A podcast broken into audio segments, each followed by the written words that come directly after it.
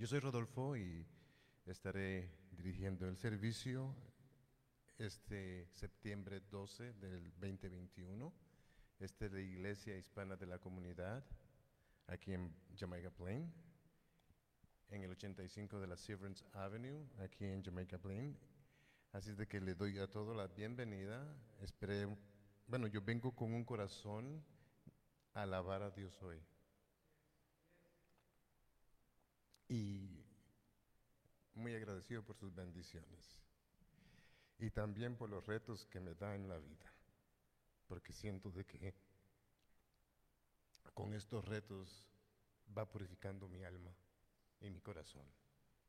Hoy tenemos, para comenzar, me gustaría de que todos abramos nuestra Biblia en el libro de los Salmos 108. Así es de que cuando la tengan, por favor, todos nos ponemos de pie.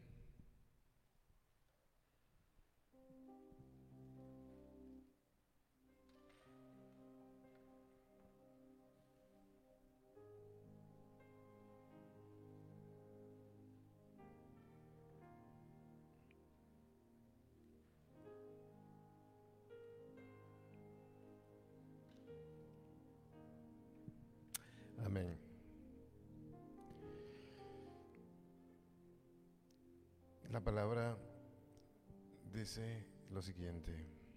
Mi corazón, está dispuesto, oh Dios.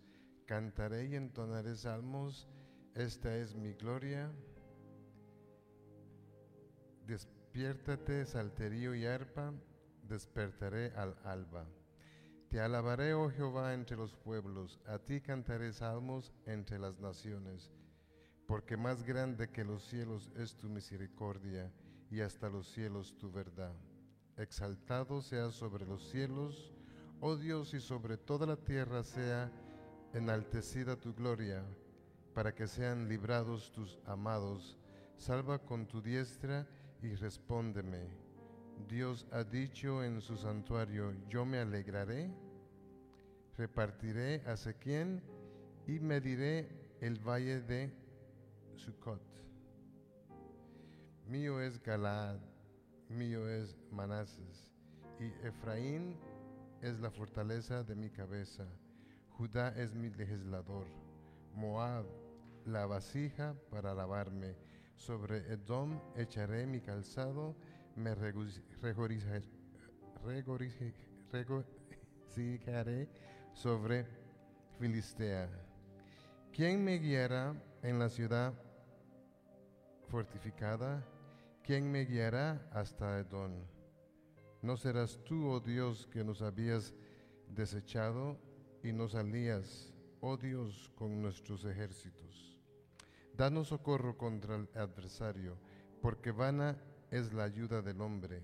En Dios haremos proezas y Él hollará a nuestros enemigos. Esta es palabra de Dios.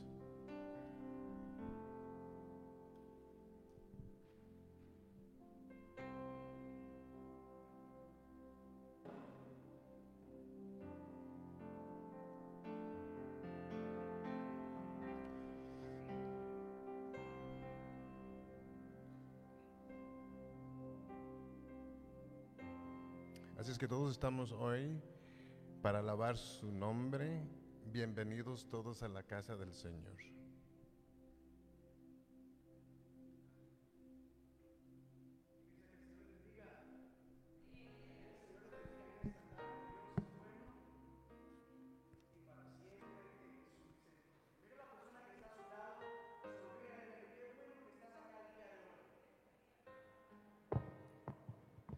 Qué bueno, qué gusto verte acá. ¿Y qué le parece si en este momento eh, nos unimos todos a alabar al Rey de Reyes y Señor de Señores?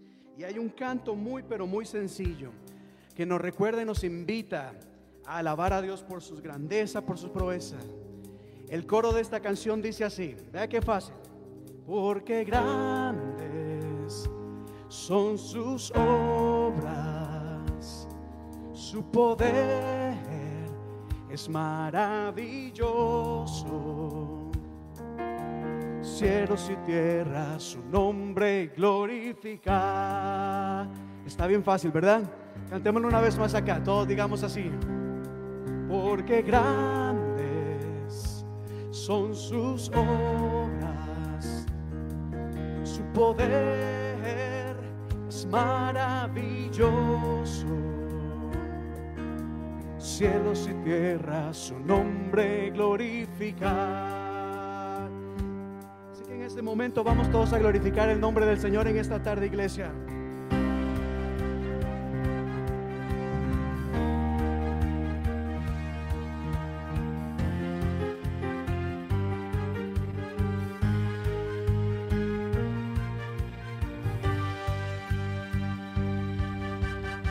Ven y todos y celebran, ven y todos y celebran las maravillas y sus Pueblos todos aclaman, ven y todos y celebran, ven y todos y celebran las maravillas y sus prodigios. Pueblos todos aclaman porque grande son sus obras, su poder, su poder. Maravilloso, cielos y tierra, cielos y tierra, su nombre glorifica, porque grandes, porque grandes son sus obras, su poder maravilloso cielos y tierra su nombre glorificar. Así es, glorificamos. Tú eres bueno, Dios.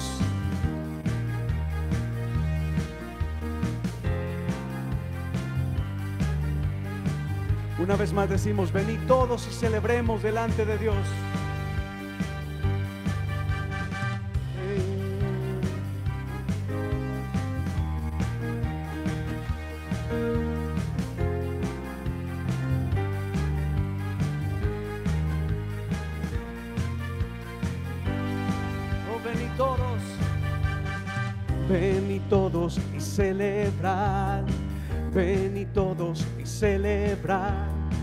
Las maravillas y sus prodigios, pueblos todos aclaman, ven y todos y celebrar, ven y todos y celebrar las maravillas y sus prodigios, pueblos todos aclamad porque grandes son sus obras, su poder maravilloso, cielos y tierras, nombre glorifica. Una vez más, porque grandes, porque grandes son sus obras. Su poder es maravilloso. Cielos y tierras,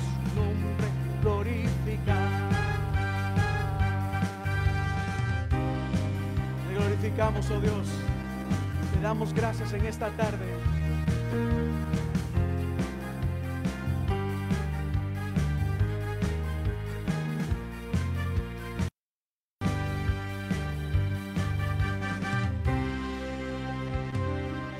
Le damos gracias a Dios. Grandes son tus obras y poder es maravilloso. ¿Cómo no alabar el nombre del Señor? Si Dios es bueno y para siempre su misericordia. ¿Cuánto lo creen? Dile a Dios gracias por tu bondad, por tu misericordia. Y este canto es muy sencillo. Nos invita a dar gracias a Dios por su bondad. A darle gracias a Dios porque Él ha sido bueno.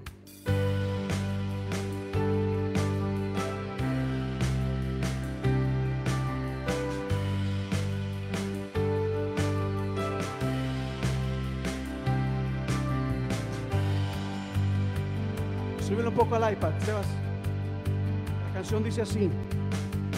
Quiero gritarlo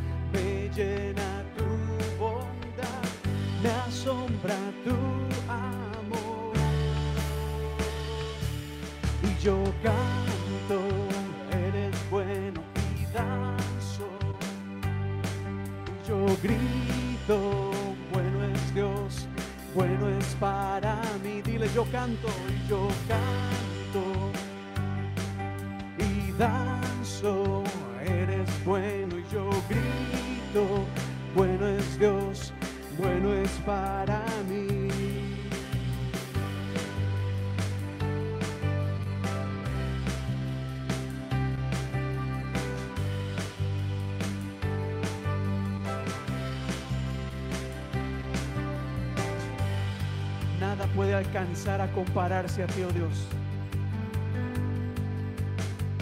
Nada puede alcanzar a compararse a ti.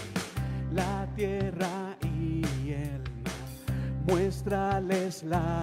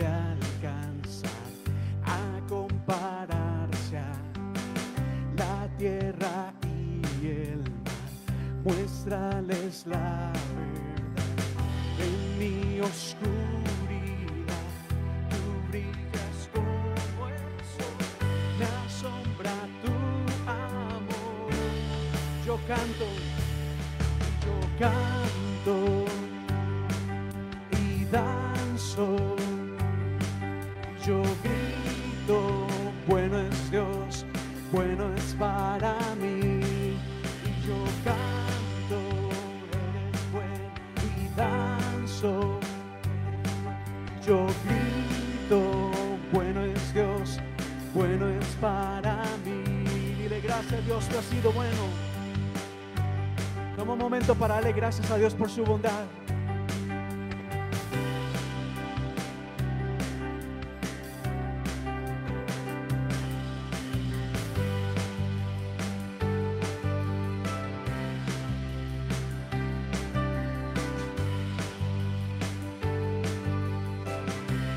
Vamos a decir, quiero gritarlo hoy, en todo lugar declarar que Dios es bueno.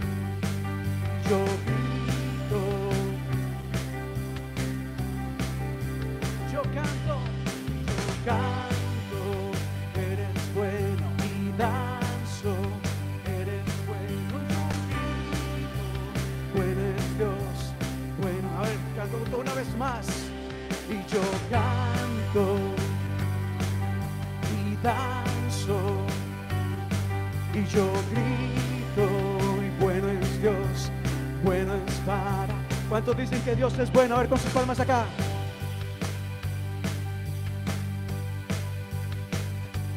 Hay muchas maneras de alabar a Dios y la Biblia nos dice que lo hacemos con nuestros labios y con todo nuestro ser. A ver todos acá. Dios es bueno. Para siempre su misericordia. Ahora levanta tus manos hacia el cielo y dile, Señor, gracias. Tú eres bueno. Así como levantamos nuestra voz con alegría, así como palmeamos, también levantamos nuestras manos en alabanza y adoración a ti, en acción de gracias por tu bondad, por tu misericordia, Dios. Por eso como iglesia nos unimos y cantamos juntos y decimos así, y yo canto y danzo y yo grito, bueno es Dios, bueno es Padre, y yo canto canto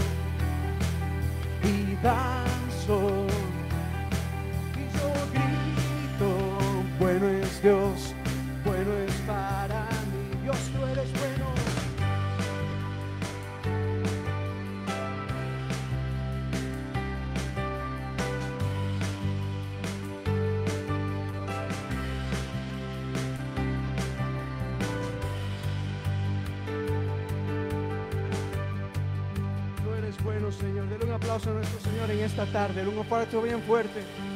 Gracias, oh Dios, por tu bondad, por tu misericordia. Gracias, oh Dios. Dios es bueno, amén. Diga conmigo, damos gloria al Señor en esta tarde. Toda la gloria es para ti, oh Dios. Toda la gloria es para ti, oh Dios.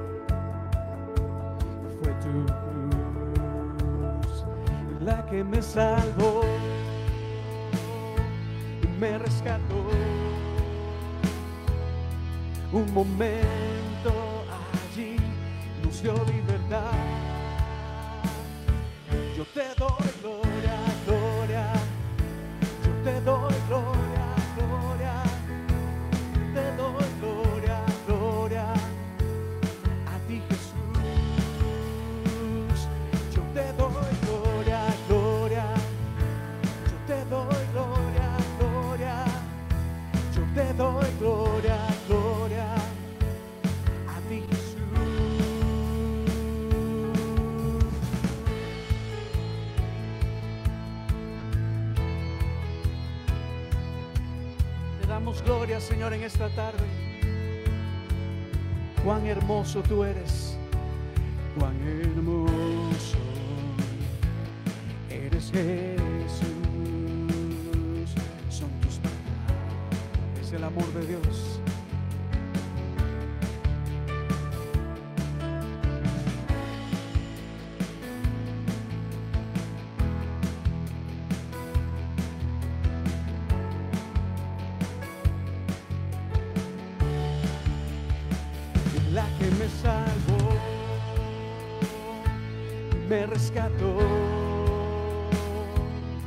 Un momento allí nos dio libertad. Decimos así, yo te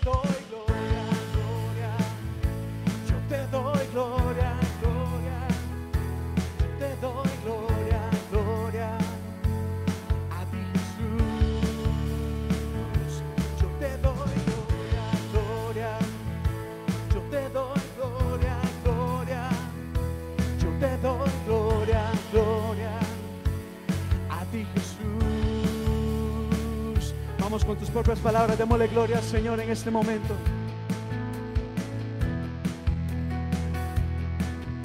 Te damos gloria. Es el único que se merece honra, gloria y alabanza.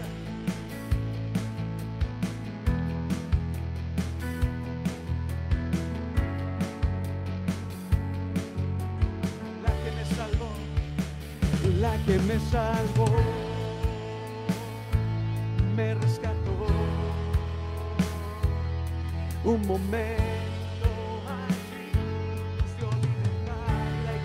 iglesia dice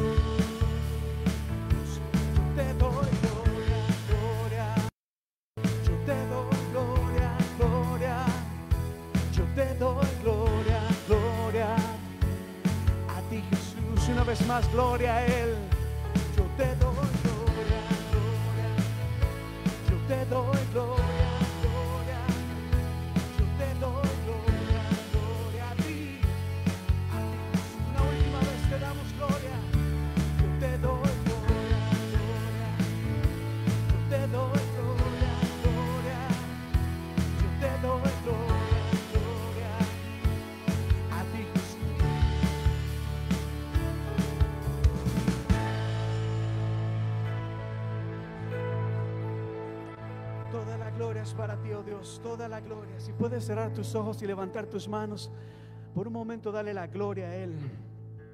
Él es digno de toda alabanza y adoración. Dile gracias, Padre. No hay nadie como tú. Tú eres el Rey de Reyes y Señor de Señores. A ti venimos en esta tarde ante tu presencia a glorificarte, a buscar de ti, oh Dios, a levantar tu nombre en alto, a darte gracias por lo bueno que tú has sido, invocar tu presencia, oh Dios, y pedir que te manifiestes en este lugar en medio nuestro. Glorifícate en este lugar, oh Dios, que necesitamos de ti. Así como hemos alabado tu nombre, así, oh Dios, como nos hemos presentado delante de ti con gozo, con júbilo también. Te pedimos, oh Dios, de que tu presencia se manifieste en este lugar, que te glorifiques en medio de la aflicción, te manifiestes, oh Dios, te glorifiques en medio de los problemas, en medio de la angustia. Glorifícate trayendo paz, trayendo libertad, trayendo consuelo, trayendo fortaleza, trayendo sanidad. Glorifícate en nuestras vidas, Padre. No hay nadie como tú, oh. Rey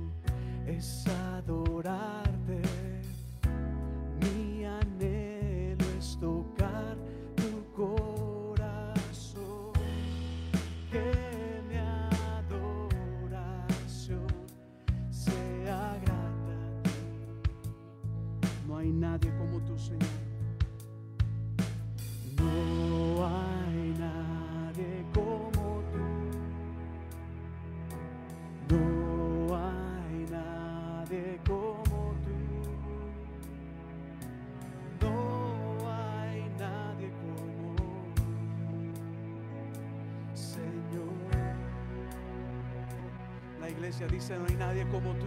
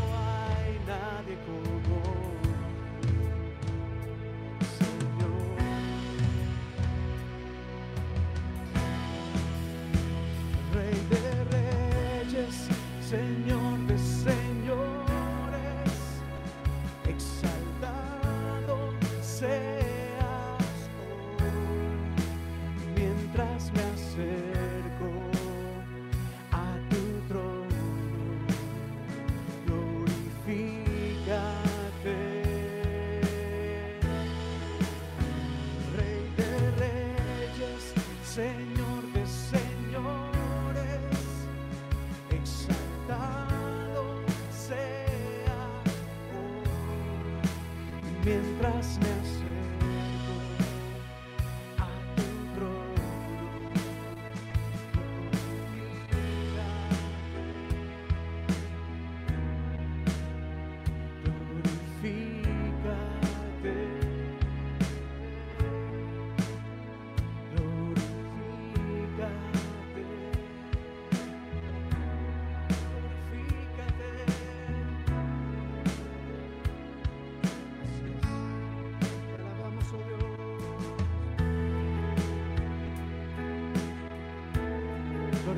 nuestras vidas, oh Dios.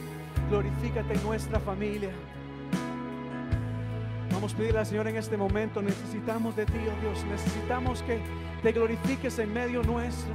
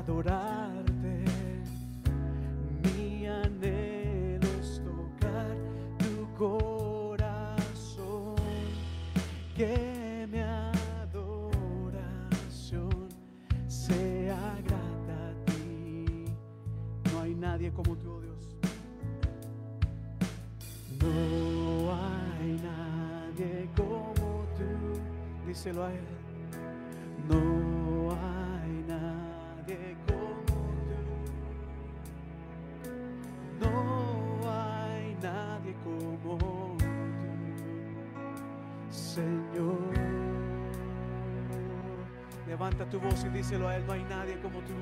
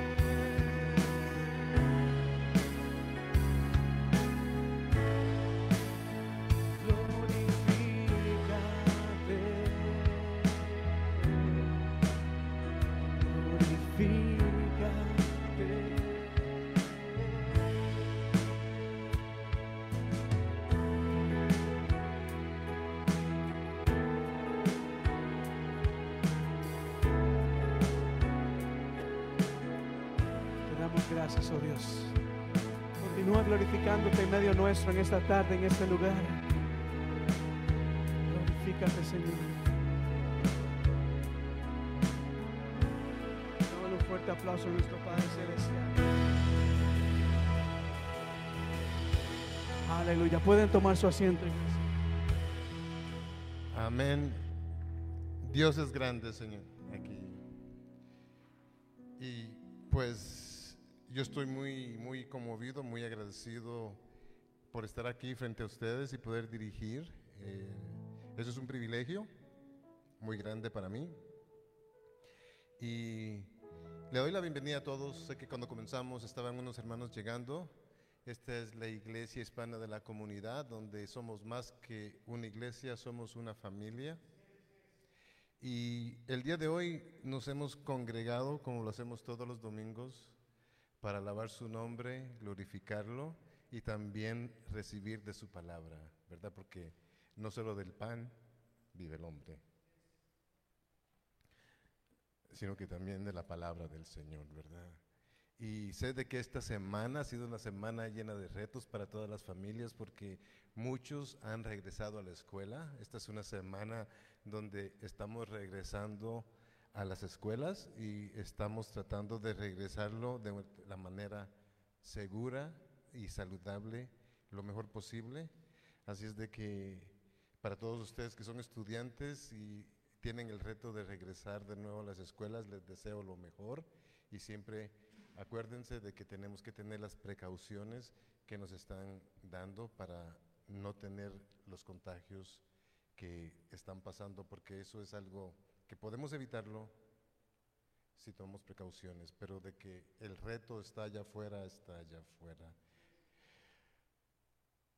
Y bueno, yo personalmente les quiero decir que en mi vida siempre llegan retos, pero con la gracia de Dios y con la guía de Él eh, puedo superarlos. Em, ayer mi suegra lamentablemente se cayó frente a la casa y tuvo una lesión. Eh, está bien, gracias a Dios.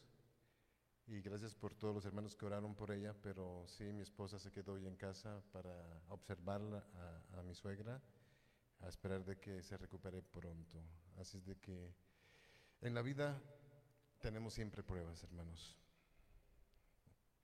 Así es de que vamos a seguir eh, el servicio después de la alabanza. ya aquí estoy sudando, eh, de verdad que me gocé en la alabanza. También vi a todos ustedes muy, muy alegres, muy entusiasmados. Así es de que a Dios le gusta ver a su pueblo feliz. Déjenme decirles. Y para para la continuación del servicio eh, vamos a hacer una cita bíblica en el libro de Mateo, en Mateo 7, 7. Y mientras nosotros buscamos el versículo, también es el momento de nosotros dar lo que a nosotros nos corresponde de corazón a nuestro Señor. Así es de que tenemos voluntarios, pastor, para la ofrenda.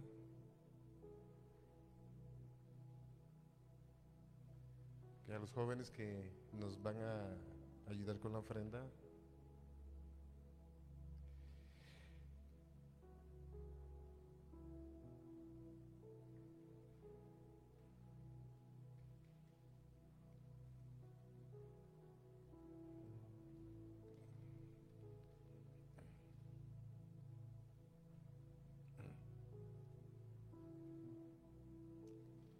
Qué bonito es ver a todos estos jovencitos sirviéndole al Señor. La verdad me conmueve.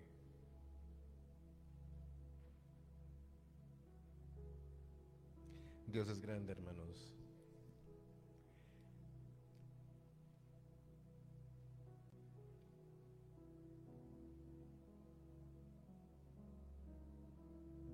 Y para los hermanos que también quieran dar su ofrenda por medio de su dispositivo.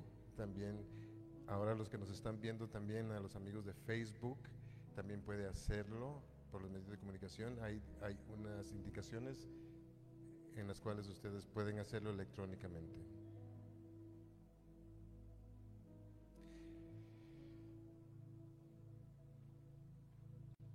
Si todos tenemos la palabra, por favor, podemos ponernos de pie para leerla.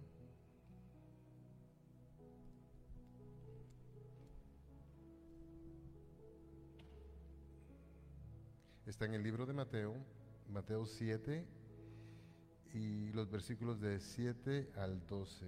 La oración y la regla de oro. Y la palabra dice así, pedid y se os dará, buscad y hallaréis, llamad y se os abrirá, porque todo aquel que pide recibe, y el que busca halla, y el que llama se le abrirá. ¿Qué nombre hay de vosotros que si su hijo le pide pan, le dará una piedra? ¿O si le pide un pescado, le dará una serpiente? Pues si vosotros siendo malos sabéis dar buenas dávidas a vuestros hijos, cuánto más vuestro Padre que está en los cielos dará buenas cosas a los que le pidan. Así que todas las cosas que querráis que los hombres hagan con vosotros, así también haced vosotros con ellos, porque, eh, porque esto es la ley y los profetas. Estas palabras de Dios. Y ahí como estamos hermanos, vamos a hacer la oración, vamos a hacer una oración Padre, te damos gracias porque hoy día estamos en tu pueblo, tu pueblo está en, tu casa, Señor, alabando, bendiciendo tu nombre, Señor, clamando por tu misericordia, clamando por que nos des esa sabiduría para poder entender lo que tú quieres que nosotros hagamos, no solamente aquí en la iglesia, Señor, con nuestros hijos, con nuestras familias, en nuestras comunidades, Señor. Somos tus criaturas y muchas veces nos desviamos, Señor. Y a todos estos nosotros te pedimos perdón, pero a la misma vez te pedimos de que nos guíes y que nos traigas a tus caminos. Hoy día el mundo está confundido. Hay muchas mentiras allá afuera, Señor. Abre mi ojo espiritual para que yo entienda lo que viene de ti. Así también a cada uno de los hermanos, Señor. Abre su ojo espiritual, dale sabiduría para que entiendan lo que tú quieres de cada uno de nosotros, Señor. Tu pueblo te alaba, te ama y siempre está aquí dispuesto a escuchar tu palabra, Señor. Gracias por todo lo que nos das. Gracias de corazón, porque ¿quién soy yo para pedirte? Sin embargo, tú y tu misericordia siempre, siempre me alimenta. Gracias Señor. Gracias Cristo Jesús, porque diste tu vida por nosotros, porque estás ahí siempre pendiente de nuestros caminos, de, lo que caminamos. Gracias Señor. Gracias, gracias, gracias. Amén. Bueno, hermanos, eh, como se los dije, no solo del pan vive el hombre, sino que también de la palabra del Señor. Y es el momento de que recibamos palabra de Él. Así es de que con nosotros, nuestro pastor, aquí César de Paz, con ustedes. Amén. Pueden tomar su asiento, iglesia, que el Señor les bendiga nuevamente.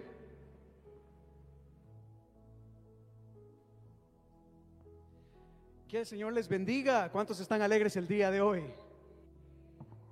Qué bueno. Antes de entrar en la palabra de Dios, eh, quería felicitar al grupo de mujeres que el día de ayer tuvieron una reunión extraordinaria. Una reunión que no solamente eh, fue bonita en lo que se hizo, sino que el tema que se trató fue un tema bastante interesante. Porque en la iglesia entendemos de que aunque tenemos y caminamos en una vida de fe, realmente vivimos en este mundo y tenemos este, experiencias humanas.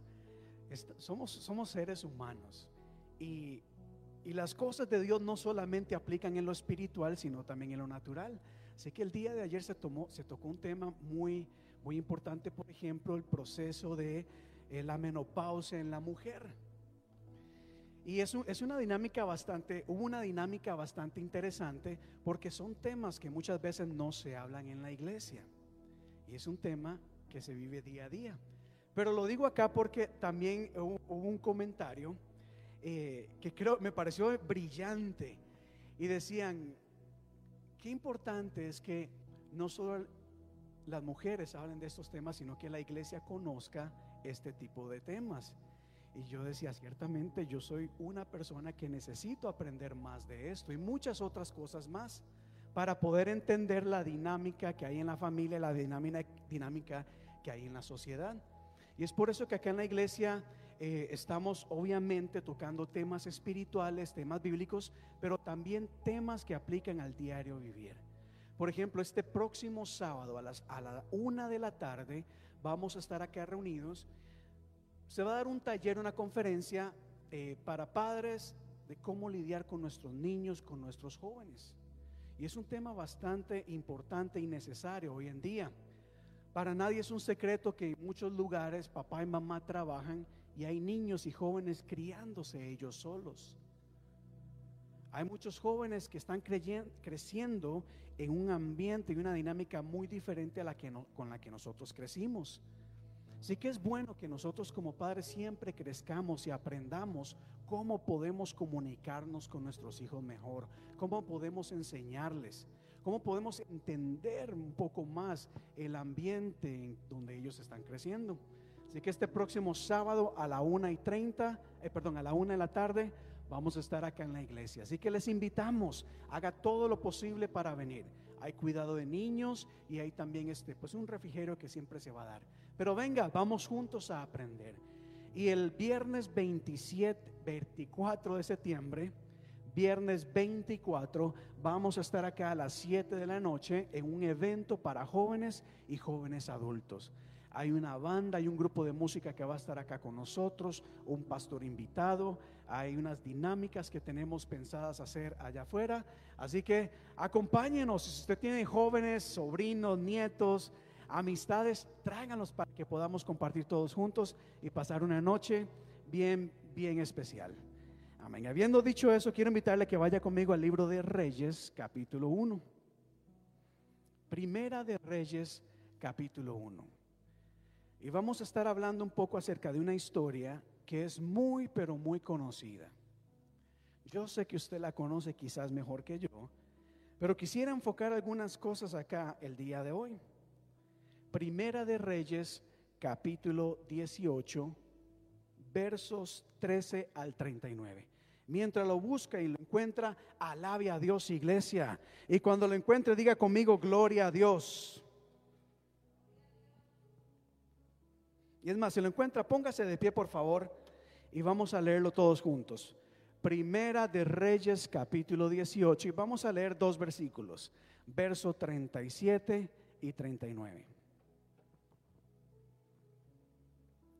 Y dice la palabra de Dios de la siguiente manera. Respóndeme, Señor. Respóndeme para que esta gente reconozca que tú, Señor, eres Dios y que estás convirtiéndoles el corazón a ti. Y en ese momento cayó el fuego del Señor y quemó el holocausto, la leña, las piedras y el suelo, y hasta lamió el agua de la zanja. Y cuando el pueblo vio esto, todos se prostraron y exclamaron, el Señor es Dios, el Señor es Dios. Amén. Pueden tomar su asiento, iglesia. Y este pasaje es, es un punto crucial en una historia muy, pero muy conocida. Y hoy quisiera hablar con ustedes acerca de cómo podemos hacer descender fuego del cielo. Hacer descender fuego del cielo. Algo que mucha gente anhela, que mucha gente desea. Que la gloria, que el fuego de Dios descienda sobre nuestras vidas. Y en este pasaje que acabamos de leer encontramos a un profeta llamado Elías que delante de Dios ora y dice, Señor, respóndeme, haz algo. Y de repente del cielo cayó fuego que consumió un holocausto. Y para mí esto es un tema extraordinario, un tema que hay, en donde hay mucho que aprender, en donde hay, hay tantas cosas que uno desea investigar y profundizar más. Y lo primero que quisiera mencionar cuando hablamos del fuego de Dios acá, es que el fuego de Dios no es un espectáculo. El fuego de Dios no es algo que la iglesia pide o anhela para ver, para sentir bonito. Y lo digo porque es muy común hoy en día escuchar personas, escuchar eh, en muchos lugares gente que anhela el fuego de Dios. Y hay cantos, hay canciones, manda el fuego, manda el fuego. Y qué bonito cuando el fuego de Dios desciende. Y eso es bueno. Yo creo que debemos anhelar el fuego de Dios, entendiendo que el fuego de Dios primeramente no es un espectáculo. Es decir, Dios no se va a revelar, Dios no va a manifestar su gloria solamente para, para que nosotros, ay, aplaudamos, digamos, qué lindo, qué hermoso. El fuego de Dios tiene un propósito. Si usted va a nuestra página de YouTube o Facebook, va a encontrar un mensaje que se llama los fuego, el fuego de Dios. Y el fuego de Dios se manifiesta de muchas maneras. Por ejemplo, el fuego purificador, el fuego consumidor, el fuego santificador, el fuego revelador. En fin, Dios se manifiesta de muchas maneras, pero entendiendo de que no es un espectáculo. Uno se para allá afuera en el parque el 4 de julio para ver the fireworks. Qué bonito. Pero el fuego de Dios no es un show que Él hace solamente para impresionarnos. De hecho, en este pasaje que acabamos de leer, cuando Elías responde, dice algo acá interesante. Respóndele, Señor, eres Dios, para que tú, Señor, eres Dios y que estás convirtiéndoles el corazón a ti. En otras palabras, lo que Elías está haciendo acá, cuando invoca el fuego de Dios, cuando desea que Dios se manifieste, no era solamente por espectáculo, había un propósito. El propósito era que el corazón de las personas fueran convertidas o convertidos. Diga conmigo convertido. Convertido significa ser transformado. El fuego de Dios es para que nuestro corazón, lo que tengamos nosotros acá adentro, sea transformado, cambie. De, lo, de donde, donde había algo, ahora haya algo totalmente diferente. No sé si me entienden acá. Elías dice, Señor, que algo suceda pero no para impresionar a las personas, sino para que el corazón de cada una de ellas sea transformado. Y si traemos esto al día de hoy, hay que pensar, ¿creen ustedes que nuestro corazón necesita cambiar? Ay, pero yo ya, yo, soy cristiano, soy cristiana, voy a la iglesia. Nuestro corazón debe ser renovado constantemente transformado en todo tiempo. El fuego de Dios tiene el propósito de que todas aquellas cosas que hay en nuestro corazón cambien de forma, sean diferentes. Por ejemplo, en un corazón donde hay amargura, el fuego de Dios lo que hace es traer alegría, gozo, felicidad en donde había rencor, el fuego de Dios lo que hace es traer perdón a nuestras vidas. Donde hay tristeza y alegría. Usted ya conoce el resto de la historia. Y creo que es muy importante porque ciertamente nuestro corazón debe ser pasado por fuego constantemente. Hay gente que camina día a día con un corazón lleno de amargura no han podido perdonar, no han podido olvidar aquellas cosas que pasaron. Hay corazones, no sé, dicen por ahí, llenos de avaricia. La gente es avara, la gente es egoísta. Bueno, hay gente, perdón, hay gente que es egoísta, que es avara, quieren todo para ella solamente y no les importa nada ni nadie. Y el fuego de Dios lo que hace es que ese corazón egoísta cambie, sea diferente o transformado a un corazón lleno de amor, de compasión, de misericordia, de generosidad. ¿Cómo sería el mundo si hubieran corazones misericordiosos, corazones compasivos, corazones llenos de amor? ¿Cómo se imagina usted su familia o el mundo o, Boston mismo? Si en vez de haber gente tomando decisiones por sus propios intereses, lo hagan con un corazón transformado por Dios y ahora tengan el corazón de Cristo y sean transformados. Así que el fuego de Dios, cuando oramos, invocamos el fuego de Dios, no es para ver cositas, uy, o para sentir cositas. Es para que nuestro corazón sea transformado. La evidencia de la llenura, de la unción del Espíritu Santo, no es lo que yo sienta, es lo que yo haga de aquí en adelante. ¿Sabían ustedes eso? Repito, la llenura no es lo que sienta, es lo que yo haga de ahora en adelante. Si hoy siento algo, pero mañana continúo siendo la misma persona, ahí hay que pensar si realmente fuimos llenos del Espíritu Santo o lo que hicimos fue sentir solamente algo bonito o emocionarnos. Así que cuando hablamos de hacer descender fuego del cielo, hay que pensar por qué o para qué queremos que el fuego de Dios descienda si es solamente para sentir o realmente para que nuestras vidas cambien. Pero avanzo acá. Porque empecé contando casi que el final de la historia, donde él pide y dice, Señor, que haga algo suceda.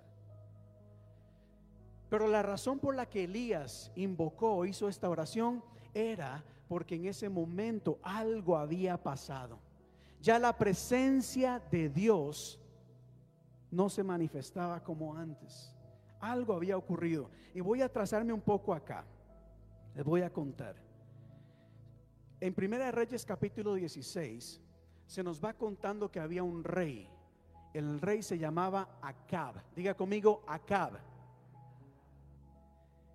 Y Acab, hijo de Omri, hizo lo que ofende al Señor más que todos los reyes. Oiga acá, ¿Qué fue lo que hizo Acab? Ofender a Dios. Como si hubiera sido poco, no solamente cometió los mismos pecados de otro rey, sino que también se casó con Jezabel, hija de Edbaal, rey de los Sidonios, y se dedicó a servir a Baal y adorarlo. Oiga acá, el rey del pueblo de Dios hizo lo que ofende a Dios y no solo eso, sino que dejó de adorar a Dios para adorar a Baal. Le erigió un altar en el templo que le había sido construido y también fabricó una imagen de la diosa Acera. Ponga atención a esto acá, que esto es importantísimo. Esto es muy importante. Había un rey que sabía que debía vivir su vida y gobernar de acuerdo a los principios de Dios. Este hombre sabía que él tenía que gobernar el pueblo de Dios de acuerdo a los principios de Dios. Pero a pesar de saber lo que tenía que hacer, no hizo lo que debía hacer. Y dijo, you know what? I know what I have to do, but I don't feel like doing this. I want to do something else. Yo sé lo que quiero hacer, lo que tengo que hacer, pero prefiero hacer otras cosas. Y en vez, por ejemplo, de adorar a Dios, a Jehová, se fue a adorar a otros dioses. Se casó con una mujer llamada Jezabel. Y esto es importante. Recuerde este nombre porque Jezabel acá no es solamente el nombre de una mujer que vivió hace muchos años, sino que representa un espíritu, un espíritu demoníaco que aún está influyendo grandemente el día de hoy. Pero eso es para otro tema. El punto es que esta mujer lo que hizo fue decirle a su esposo, el rey del pueblo de Dios, empezó a decirle, mira Acab, tú sabes que yo no soy de Israel, tú sabes que yo no creo en tu Dios, yo tengo y creo en otros dioses. Mi Dios se llama Baal y a Baal y a Sera la adoramos de otra manera. Oiga acá. Y empezó a influir en Acab y a decirle, Acab, ¿qué te parece si en vez de hacer las cosas como Dios manda, abres tu mente, expandes tu conocimiento, te adaptas al mundo moderno y me permites incluir a mis dioses acá. Y Acab dijo, está bien, voy a ser una persona realmente moderna, una persona que entiende que el mundo es más grande que esta, así que voy a adoptar, voy a ser, eh, no quiero ser exclusivo, voy a, voy a ser más inclusivo con lo que pasa a nuestro alrededor. Y empezó a adoptar las costumbres de Baal, el culto a Baal, y poco a poco, en vez de adorar a Dios, y quizás sin darse cuenta, empezó a adorar y a servir a Baal. Oiga esto acá hasta este punto yo puedo decir, bueno, cada quien hace lo que quiera, allá él. Si él quiere adorar a, a Baal, que lo haga. El problema está en que su esposa Jezabel, al tener influencia sobre él, poco a poco no solo le dijo adora a Baal, sino que ella empezó a decir, ¿sabes qué? Me he dado cuenta que aquí en el gobierno se rigen bajo las leyes de Dios. Y hay leyes que a mí no me agradan. Y los que imponen estas leyes son los sacerdotes acá que enseñan la ley de Dios. Lo que vamos a sacar, lo que vamos a hacer es sacar a Dios de toda la forma de gobierno de este lugar. Dios no tiene lugar en el gobierno. Vamos a sacarlo. Y empezó, dice la Biblia, a perseguir e inclusive matar a los profetas de Dios. Lo curioso está en que no solamente sacó a Jehová, a Dios, de todo, sino que empezó a meter ya a sus sacerdotes y a sus dioses. Y la gente, en vez de levantarse y decir, no, queremos a Dios como gobernador de nuestro pueblo, dijeron, wow, Baal, uh, Baal está bueno. Baal es el Dios de la fertilidad. Baal, hacer a la diosa del amor. I like that. Eso suena bonito. Baal no exige tantas cosas, hacerá mucho menos. Ay, la carga ya no es tanta.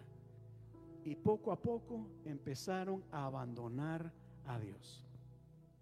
Pero eso pasó hace mucho tiempo, ¿verdad? Eso pasó hace mucho, mucho, mucho tiempo. No tiene nada que ver con lo que está pasando hoy en día. Nada que ver. Cualquier parecido, dijo alguien, es mera coincidencia. Así que Jezabel poco a poco y Acab sacaron a los sacerdotes, empezaron a cortar con todo culto a Jehová y poco a poco adoraron a sus dioses. Pero de dice la Biblia que Dios llamó a un hombre llamado Elías. Diga conmigo Elías. Elías. Y le dijo a Elías, Elías ve y confronta a este rey. Número uno, para poder hacer descender fuego del cielo, iglesia, lo que tenemos que hacer es no tener temor. Diga conmigo, no tener temor. ¿Por qué digo esto? Si Jezabel estaba persiguiendo y hasta matando a los profetas, y Dios le dice, ve hasta donde está Jezabel y el rey, ve hasta donde están ellos y háblales pudo haber dicho, pero Dios no te está dando cuenta que están buscando y persiguiendo a gente como yo, que creemos en ti. No te estás dando cuenta que me estás mandando a los fosos de los leones. Me estás mandando ahí mismo. ¿Quién de ustedes haría eso? siendo perseguidos, ir a donde están nuestros perseguidores, a decir, aquí estoy. Eso requiere de valor. Así que Elías fue y se presentó hasta donde acaba. La Biblia nos dice que ciertamente el Señor lo mandó. Pasado el tiempo, ¿verdad? Elías le da una palabra, le dice, Acab, he aquí, dice el Señor, que en este lugar dejará de llover por mucho tiempo. Pasaron tres años y en toda la tierra, en toda esa región, no había lluvia. Y donde no hay lluvia, hay sequía. Donde hay sequía, hay escasez. Donde hay escasez, hay hambre. Donde hay hambre, la cosa se pone seria. Al cabo de tres años, el reinado estaba sufriendo y vuelve a aparecer Elías. Donde acá, estoy adelantando acá la historia. Pero finalmente Elías se le presenta ante Acab otra vez y Acab lo mira y le dice, Elías, ¿es por tu culpa o eres tú el que le está creando todos los problemas a Israel? Y Elías se para sin temor alguno y le dice, un momento acá. Porque no soy yo, esto que está pasando no es mi culpa. No soy yo quien le está creando problemas a Israel. Quienes se los están creando son tú y tu familia porque han abandonado los mandamientos del Señor. Para hacer descender fuego del cielo hay que ser personas valientes. Elías cuando fue confrontado dijo, un momento, no le eches la culpa aquí a Dios, porque eso es lo que la gente hace. La gente quiere señalar a la iglesia. La gente quiere culpar a Dios por todos los males que hay en el mundo. Por eso la gente dice, ay, como un Dios de amor permite tanta maldad.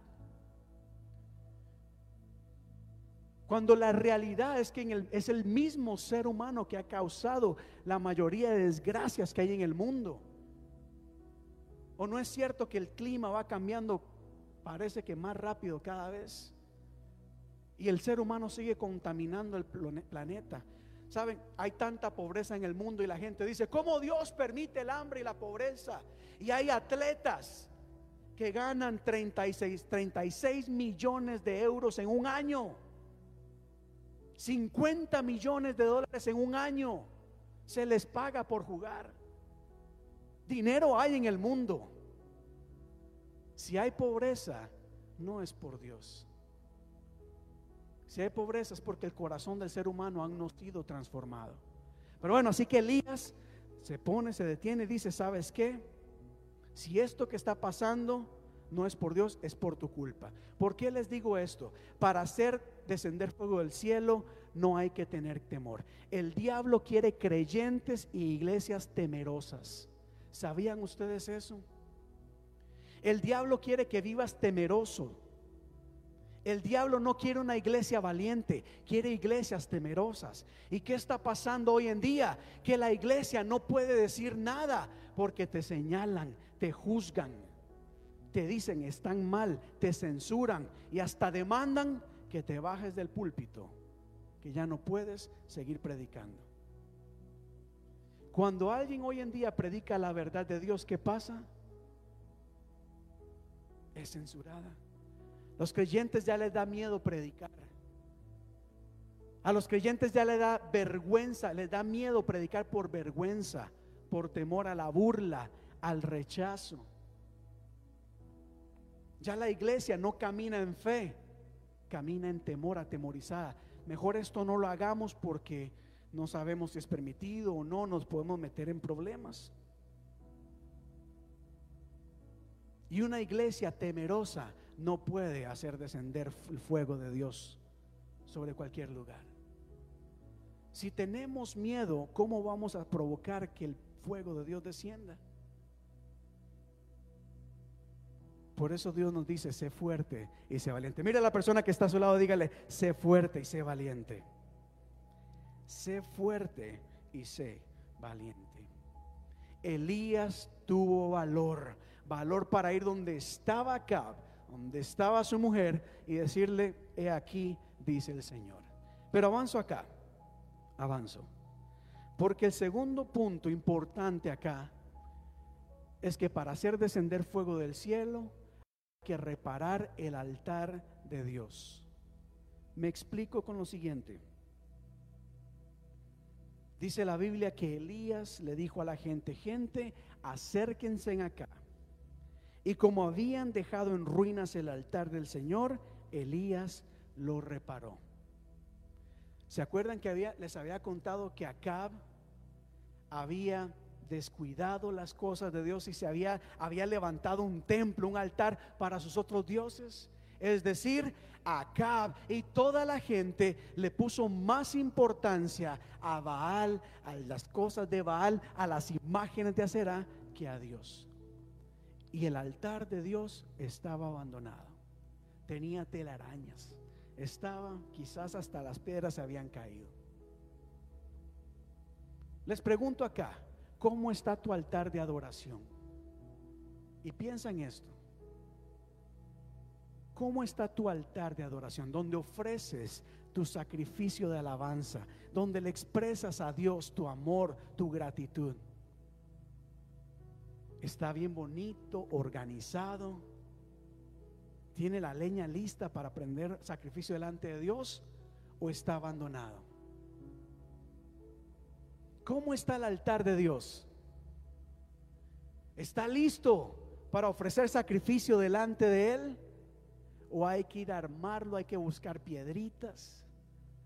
¿O hay que esperar a que venga Navidad para venir a la iglesia o Easter, eh, Semana Santa? ¿Cómo está nuestro altar? ¿Cómo vamos a provocar fuego del, fuego del cielo si no hay un altar para que ese fuego descienda? En el altar se ofrece acción de gracia, de gracias. En el altar se ofrece alabanza. En el altar se ofrece sacrificio. En el altar se, se, presenta un pueblo arrepentido y humillado delante de Dios para recibir y experimentar perdón por sus pecados. Pero ¿cómo está el altar? Yo le voy a decir algo acá. Yo creo que hay muchos altares abandonados, descuidados.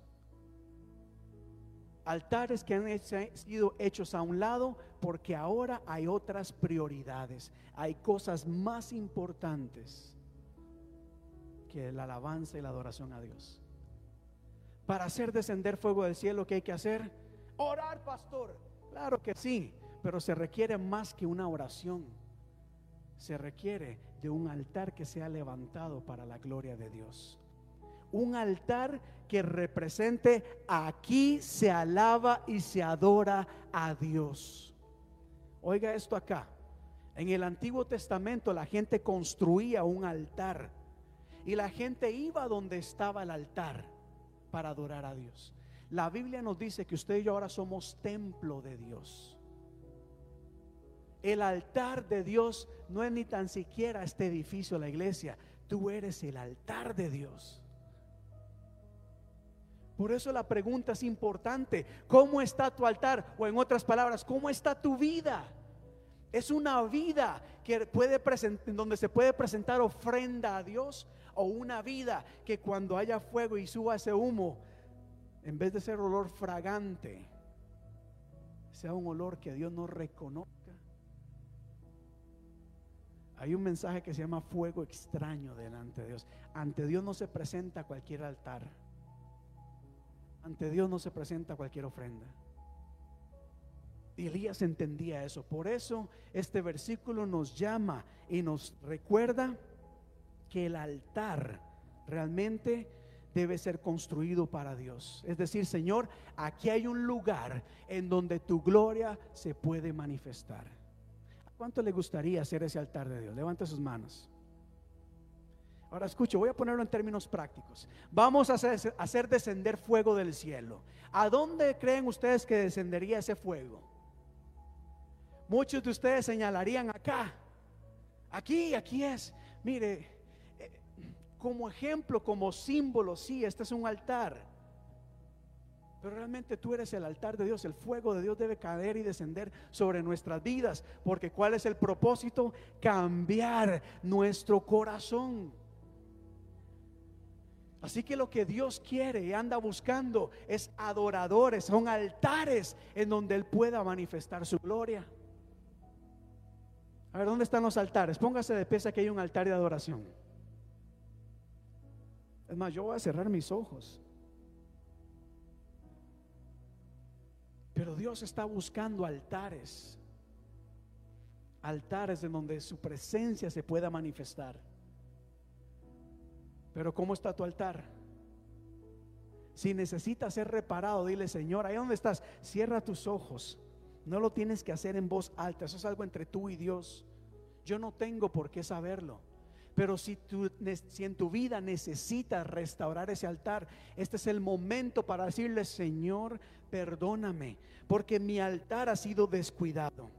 Le he dado prioridad a otras cosas. Lo he abandonado hace mucho tiempo que no lo visito. Señor, quiero reparar este altar en esta tarde. Quiero repararlo delante de ti. Ayúdame, Padre. En el nombre de Jesús. Amén. Amén. Pueden tomar su asiento, iglesia.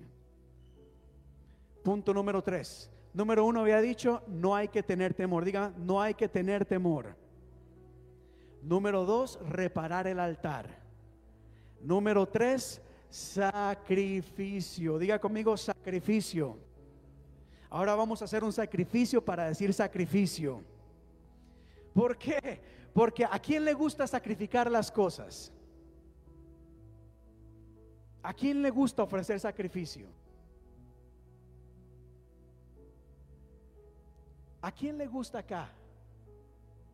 Levante su mano. A nadie le gusta ofrecer sacrificio. Y es lo que Dios demanda de nosotros, sacrificio. Para hacer descender fuego del cielo tenemos que aprender a ofrecer sacrificio delante de Dios. Y el sacrificio pueden ser muchas cosas. Número uno, lo más importante es entregar nuestra vida como sacrificio vivo delante de Dios. Romanos capítulo 12 dice que nosotros tenemos, nuestra vida es sacrificio vivo, es decir, entregado completamente a Dios en todo momento. La pregunta está sin que me contesten. Realmente somos un sacrificio delante de Dios. Es decir, hemos entregado nuestra vida a Dios o seguimos peleando por nuestros derechos o seguimos peleando por lo que queremos hacer, por lo que pensamos. Dios demanda que nos entreguemos completamente a Él. Quizás para hacer descender fuego del cielo lo que tienes que sacrificar es tu... Aquí todos trabajamos, aquí sabemos que es la vida es dura, hay mucho afán, hay muchas cosas que hacer, pero para ver fuego del cielo quizás debes empezar a sacrificar tu tiempo. ¿Cómo, ¿Cómo pasamos tanto tiempo en las redes sociales, en tanta cosa que hay, pero no le dedicamos tiempo a Dios? Mire, para tener éxito, en la vida hay que sacrificar muchas cosas. En vez de salir con las amistades, hay que estudiar. En vez de gastar dinero en muchas cosas, hay que ahorrar para pagar la universidad. Así es en la vida. Todo éxito en la vida requiere de esfuerzo, requiere de sacrificio. Y en las cosas de Dios es lo mismo. ¿Quieres ver algo diferente en tu vida? tienes que aprender a sacrificar algunas cosas. Algunos de nosotros tenemos que, para, para, para obtener una, un cuerpo saludable, una vida saludable, tenemos que sacrificar algunas cosas, unos más que otros, ¿verdad? A algunos les toca sacrificar el, chicharrón, las carnitas, el pernil, pero hay que hacer un sacrificio. Un cuerpo saludable demanda del sacrificio de no comer muchas cosas. Escuchaba a alguien decir de que cada vez el futuro de algunas personas está más complicado. Mucha gente no planifica para el retiro. Llegan a una edad en donde ya no pueden trabajar y no tienen cómo sobrevivir. Dependen de ciertas ayudas porque en algún momento no entendieron que había que sacrificar algunas cosas para obtener un futuro mejor.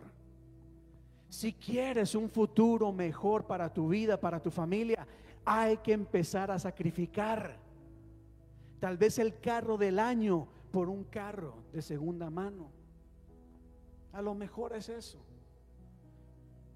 Mire, ya, ya viene la época de, de Thanksgiving de Navidad, donde la gente compra de lo que no necesita. A lo mejor este año lo que debes de hacer es sacrificar algunas cosas pensando en el futuro. Y cuando hablamos de las cosas de Dios, hay que sacrificar nuestro tiempo de televisión tal vez por tiempo de lectura de la palabra, de oración, de congregarnos. Requiere de sacrificio. Hay gente que me dice, pastor, la mejor hora en donde yo encuentro la presencia de Dios es en la madrugada. 5 de la mañana. ¿Quiénes se levantan a las 5 de la mañana? Les gusta despertarse. Hay otros que dicen, necesito hacer un sacrificio muy grande. Sacrificar mi sueño, mi descanso para buscarte Dios. Sacrificar el placer por la santidad de Dios. Muchas cosas. Sacrificar lo que nos gusta, lo que nos dicen que es bueno para agradar a Dios. Así que número tres, diga conmigo, sacrificio. Les cuento esto acá, porque la historia nos dice que Elías convoca a todo el pueblo, al rey, a los sacerdotes enemigos, levanta el altar y, y pide algo interesante acá. Dice, llenen de agua cuatro cántaros y vacíenlos sobre el holocausto y la leña. Vuelvan a hacerlo una vez más, dijo. Háganlo una vez más, ordenó. Y por tercera vez vaciaron los cantos, al punto que el agua corría alrededor de la, del altar hasta llenar la zanja. ¿Por qué es esto importante? ¿Qué era lo que el pueblo estaba pasando en ese tiempo? Sequía, escasez, hambre no había llovido y si no hay lluvia, no hay agua. Lo que le faltaba al pueblo en ese momento era, diga conmigo, agua. Diga conmigo, agua. ¿Y qué es lo que pide Elías? Lo que casi no había, lo que escaseaba, lo que era preciado. Escucha esto acá, porque quizás hay personas a quienes Dios le está diciendo, eso que es preciado para ti es lo que necesitas sacrificar en este momento. Eso que tiene mucho valor para ti en este momento debe ser presentado como sacrificio. Agua.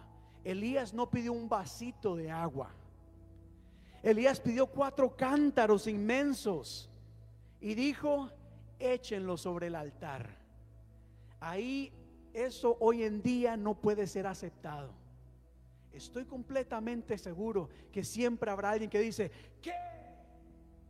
Ay, con tantos niños muriéndose de, de sed alrededor del mundo y aquí desperdiciando el agua. Me gusta siempre la gente que dice esas cosas. Ah, mi papá una vez me enseñó y dijo, sabes, es que muchas veces el que más habla es el que menos hace. Elías pidió lo que tanto escaseaba. Y, no y dijo, llénelo, lo echaron sobre él. Para, para la mente humana eso es un desperdicio, echar agua sobre un sacrificio. Qué desperdicio. Pero él dijo, mm, ¿sabes qué? Necesito más agua.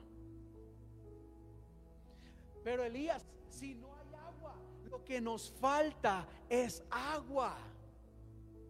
Mire, la economía está fallando. Hay problemas por falta de agua. No importa, tú trae más agua. Tres veces pidió agua.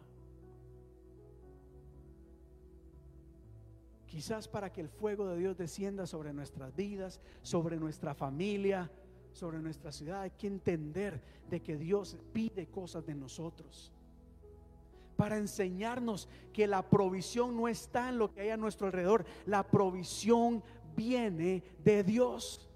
Si Dios te pide algo, no es para castigarte, no es para hacerte miserable, es porque Dios quiere enseñarte a depender de Él. Bueno, ahí sí esperaba un amén.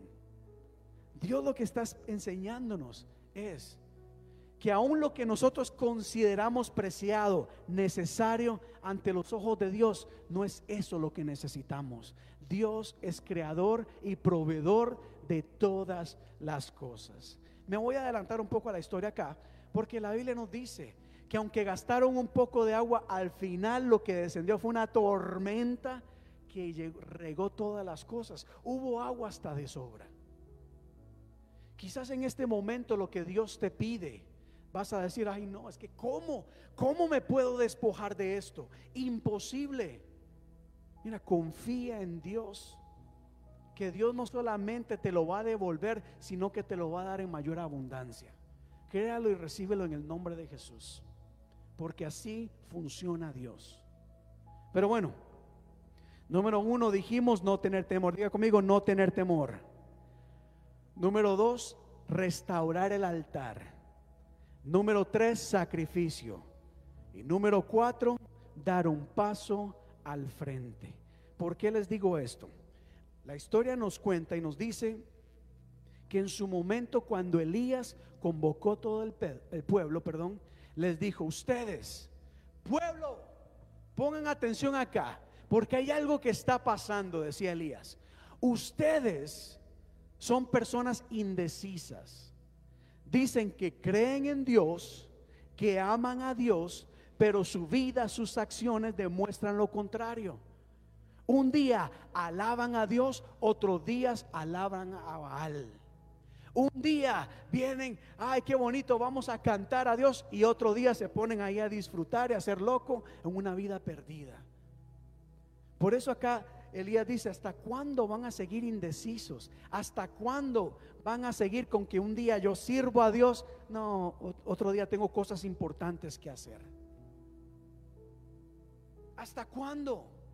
¿Hasta cuándo va a seguir la iglesia diciendo, sí, hoy sí, vamos a echarle ganas, vamos a servir, pero llega, no sé, una época del año y nadie se aparece? ¿Hasta cuándo vamos a decir, vamos a, orar por los enfermos, vamos a hacer algo por el mundo? Pero a la hora del llamado, a la oración, a cuando los invocan a culto de intercesión, nadie llega. ¿Hasta cuándo? ¿Hasta cuándo vamos a decir? Es que, bueno, mejor no lo digo. Mejor no lo digo. Pero Elías confrontó al pueblo y les dijo, ustedes no pueden seguir poniendo excusas. No pueden seguir diciendo hoy sí, mañana no. No pueden seguir indecisos. El pueblo estaba indeciso. No sabía si adorar a Jehová o adorar a Baal. ¿A quién escojo? ¿Quién me da más? ¿Jehová o Baal? No sé. Y yo me imagino la gente preguntándose entre ellos, ¿qué hacemos?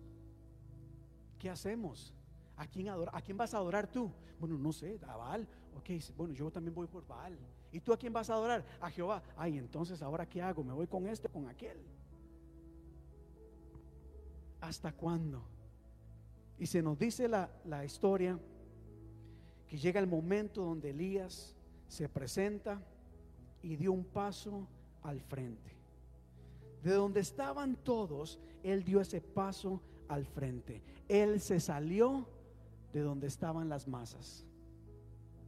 De donde estaba toda la gente en un lugar, él dijo, yo no quiero estar en el mismo lugar donde estoy ahora. Necesito dar un paso adelante, un paso al frente.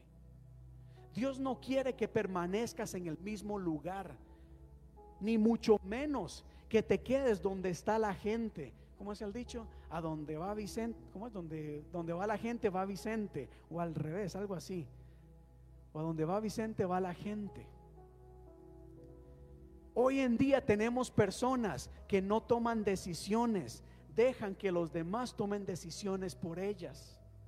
Y lo que diga la actriz en Facebook o en Instagram, ah, como me gusta esa actriz, ese actor, entonces yo voto por esta persona o hago lo que esta persona dice. ¿Hasta cuándo vamos a ser personas diferentes y decir, sabes qué?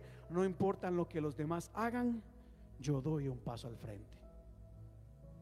¿Y cuántos están acá dispuestos a dar un paso al frente? No me lo digan a mí. No me lo digan a mí. A mí no me tienen que decir nada. Eso es algo entre tú y Dios. Esto es algo entre nosotros. Es algo personal. A la hora del sacrificio vespertino, el profeta Elías dio un paso al frente y oró, Señor, Dios de Abraham, de Isaac y de Israel, que todos sepan hoy que tú eres Dios de Israel, que yo soy tu siervo y he hecho todo esto en obediencia a tu palabra. En otras palabras, aunque los demás sigan indecisos, yo voy a ir al frente y yo voy a dar ese paso al frente. Iglesia, póngase de pie en este momento, le invito. Aquí esto lo podemos tocar en muchos niveles. El mundo necesita de gente diferente. El, mundo necesita de gente diferente, gente dispuesta, trabajadora, consistente, leal. Mire, veámoslo de esta manera. Hay mucha infidelidad allá afuera. Hay mucho engaño. Hay gente que te pone una cara bonita y apenas te da la vuelta, la arrugan y hablan más de ti. Ya la gente hoy no confía en la gente. Ya no hay confianza. Veámoslo en las elecciones. La gente dice, yo no sé por quién votar. Porque no podemos confiar en nadie. Nos dicen una cosa y hacen otra. Nos mienten, nos engañan. La iglesia debe ser diferente, debe dar ese paso al frente y decir, ¿sabes qué? Yo quiero ser una persona honesta, una persona real. Puedes contar con, con eso. Hay gente desleal que dicen, voy a estar contigo en las buenas y en las malas. Y apenas pasa algo malo, te abandonan, te dejan. Los creyentes debemos ser distintos. Vernos como hermanos y decir, en las buenas estoy contigo, en las malas te acompaño. Eh, la Biblia dice, alegrémonos con los que están alegres, lloremos con los que lloran. Seamos personas diferentes. Seamos personas disciplinadas. Diga conmigo disciplina. Es triste que en el mundo haya gente disciplinada y en la iglesia hay tanta indisciplina. Y perdón por la palabra, pero es que hay gente hasta irresponsable en la iglesia en otros lugares, ¿verdad? Gente que se compromete a una cosa y no lo hacen. El llamado para todos, si queremos hacer descender fuego del cielo, es que seamos personas de decisión, personas diferentes, comprometidas, que entendamos que la prioridad es Dios y que entendamos que esa prioridad en algún momento quizás demande de un sacrificio. Y yo sé que hay personas a quien Dios les está tocando. Y no en el mensaje de hoy. Hay gente que ya sabe de algún tiempo atrás que Dios les está pidiendo, entrega esta área en tu vida. Entrega esto. Si queremos ver el mover de Dios en nuestra vida, en nuestra familia, hay que hacer sacrificios. Si queremos que nuestros hijos crezcan en los caminos de Dios, ¿cuál sería un sacrificio? Enseñémosles la palabra de Dios. Eso significa que papá, mamá son los primeros que deben leer la Biblia y luego enseñarla a sus hijos. Y por favor, por favor, lean la Biblia ustedes, pídanle la dirección a Dios. Si necesitan ayuda, por favor, búsquenla pero no se dejen llevar de buenas a primeras con lo que alguien dice por allá. Hay que tener mucho cuidado, especialmente hoy en día. Pero no podemos esperar que nuestros hijos crezcan en los caminos de Dios, les sirvan a Dios, si nosotros mismos no les damos el ejemplo. El sacrificio quizás es yo ser el primero en ir. Quiero que mi hermano venga a la iglesia. Quiero que mi hermano menor venga a la iglesia. Que mis tíos vengan. Yo voy a ser la persona que voy a ir a la iglesia primeramente. Yo voy a ser la persona que voy a orar por ella. Voy a ser la persona diferente que marque diferencia en mi vida y en mi familia. Oramos. Cerremos nuestros ojos el día de hoy. Y vamos a orar. Pídale a Dios que su amor y su misericordia sea derramado sobre nosotros en esta tarde. Qué bonito es anhelar. Yo anhelo ver que el fuego de Dios descienda en, mi vida, en nuestras vidas, en la congregación. Pero Dios me ha enseñado que las cosas de Dios son santas, son sagradas, que no hay ninguna artimaña que podamos hacer. No hay un truco para que el fuego de Dios descienda. Bíblicamente Para provocar el fuego de Dios lo que hay que hacer es ser personas obedientes, entregadas, sacrificadas ante su presencia. Pero sobre todo, primeramente pedir que ese fuego se active sobre nosotros cambiando nuestro corazón. Y oremos. Y permita que el Espíritu Santo ministre y escudriñe su corazón. Quizás hay corazones llenos de dolor en esta tarde que necesitan el fuego de Dios. Hay corazones con tristeza, con inseguridad, con ansiedad. Hay corazones que están luchando, que no pueden perdonar, que necesitan renunciar a cosas del pasado necesitan que el fuego de Dios cambie esos corazones, sean transformados. El fuego de Dios también sana heridas, iglesia. Hay corazones heridos que necesitan ese fuego para que sanen todas esas heridas que fueron abiertas en algún momento. Hay muchas cosas que pueden causar esas heridas. Rechazo, abandono, palabras de desprecio. Aleluya. No dejes, deja que el Señor ministre tu vida en este momento. Dios quiere sanarte. Dios quiere purificarte. Dios quiere renovarte. Ese fuego que sane todas aquellas cosas que han enfermado quizás nuestros corazones. La amargura enferma el corazón.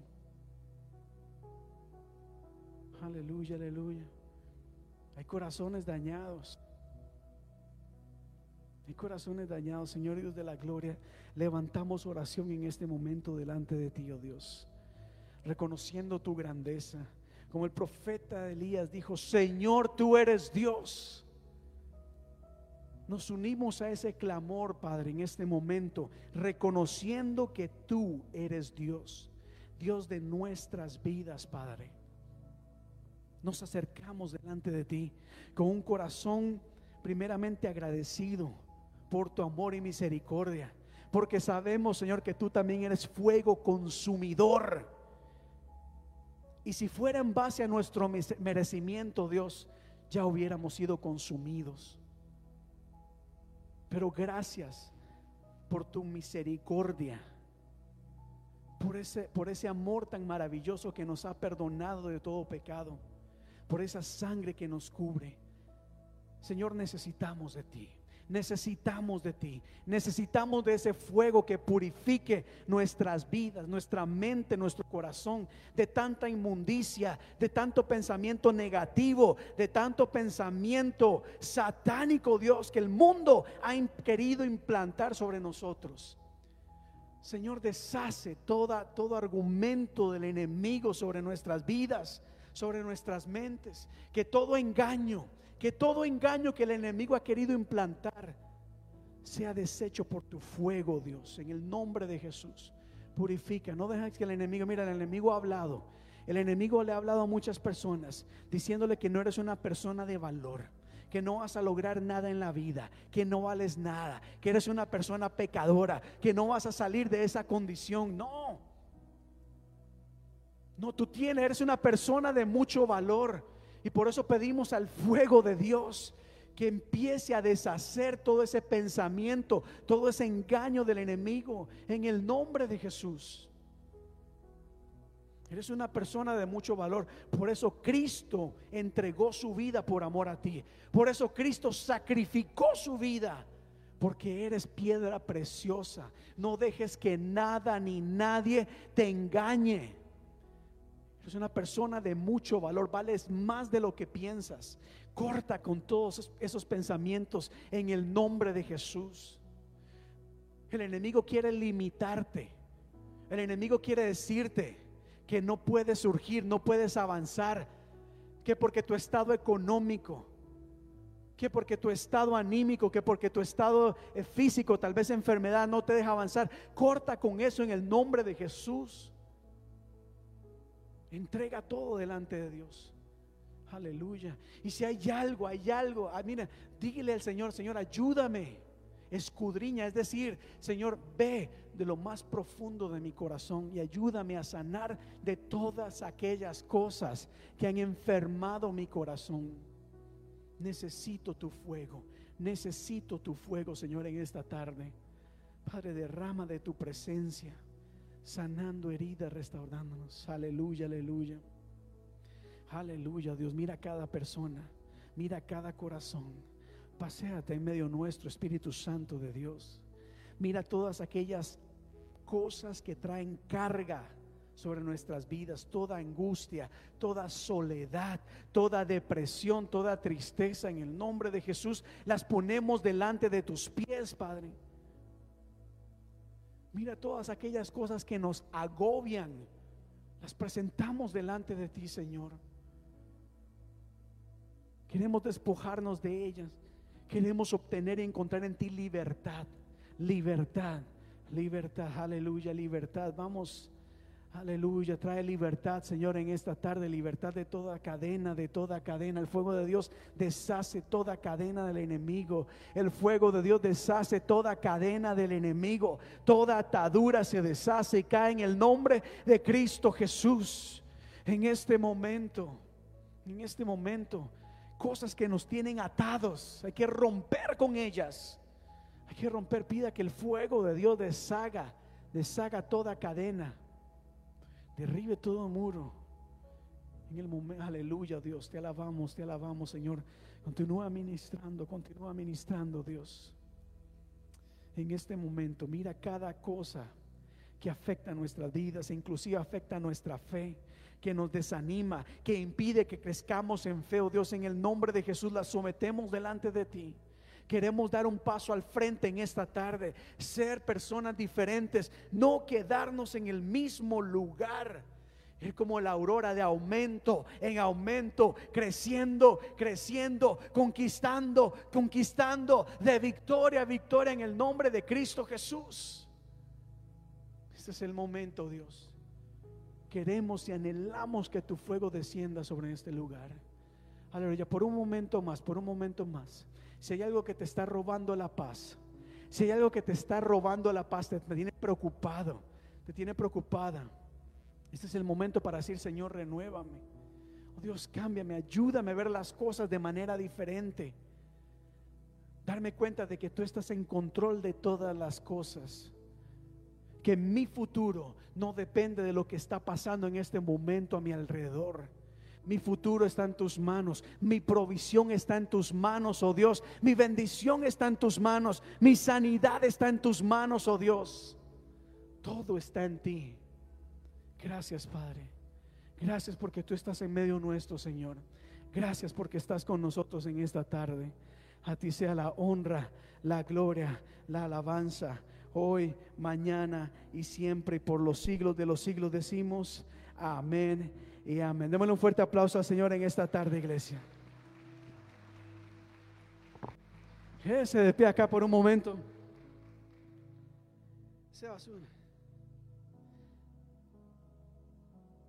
Dios es bueno, amén. ¿Cuántos dicen conmigo Dios es bueno? Suele acá. Dios es bueno. ¿Qué le parece si terminamos esta tarde acá celebrando, dando gracias a Dios, dándole gloria por todo lo que han hecho?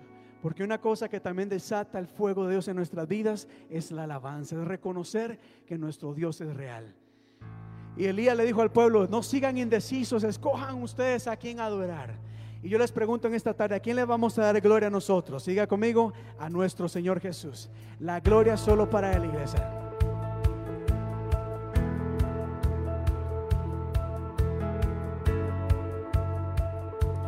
Oh, cuán hermoso eres Jesús cuán hermoso eres Jesús, son tus palabras, es tu amor, es tu amor, cuán glorioso eres Jesús, es tu poder, y fue tu cruz la que me salvó rescató. Un momento allí nos dio libertad. Ahora démosle gloria al único que se lo merece. Te doy gloria, gloria. Te doy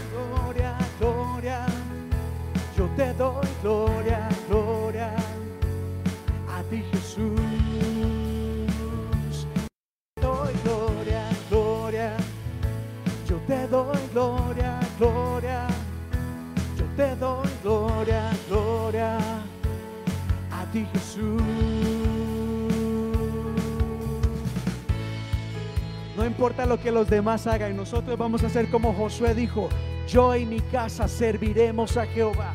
En mi casa solo alabaremos a Dios.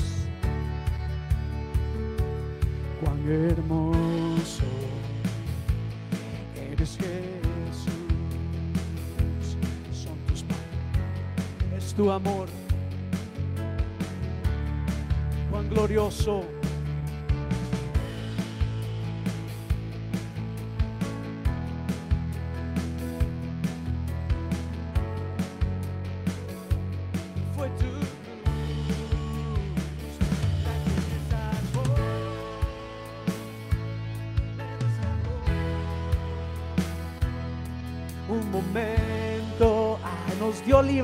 De todas aquellas cosas. Somos libres. Yo te doy gloria, gloria, porque somos libres. Damos gloria a Dios. Yo te doy gloria, gloria a ti Jesús. Yo te doy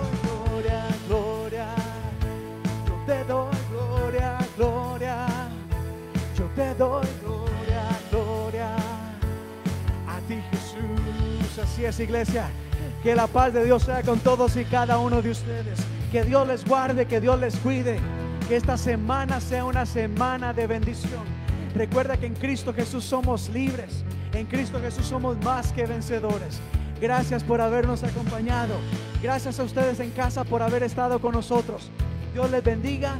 Nos vemos este miércoles en los grupos de alcance a las 8 de la noche. El jueves en Crecer. El sábado en el taller y el domingo en la iglesia.